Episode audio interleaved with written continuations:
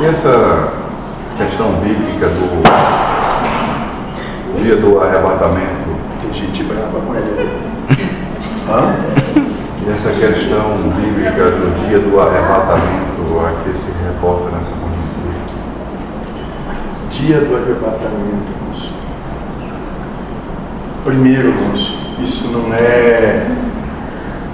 Como vocês gostam de ouvir, não é externo. Não vai acontecer um- uma grande catástrofe, uma hecatombe que vai levar um terço. Não vai ser isso, líder? Não, moço, não. Não é assim. O arrebatamento acontece todos os dias. Todos os dias, moço. Com um, com outro, com mais outro. Agora,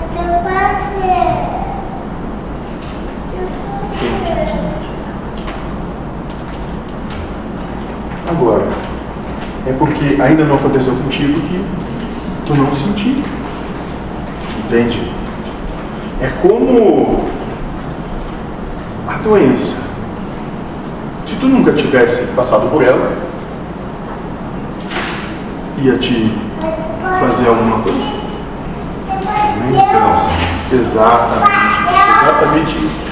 Funciona da mesma forma. Mas não te preocupa, o dia de cada um chega. O arrebatamento, o juízo final, seria mais ou menos o momento em que tu começa a quebrar tuas verdades e começa a... problema lá, moço? Sim. Chorou.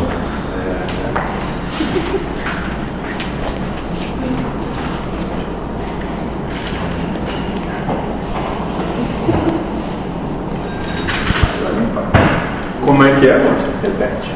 O arrebatamento e o dia do juízo final, Hum. fala, seria...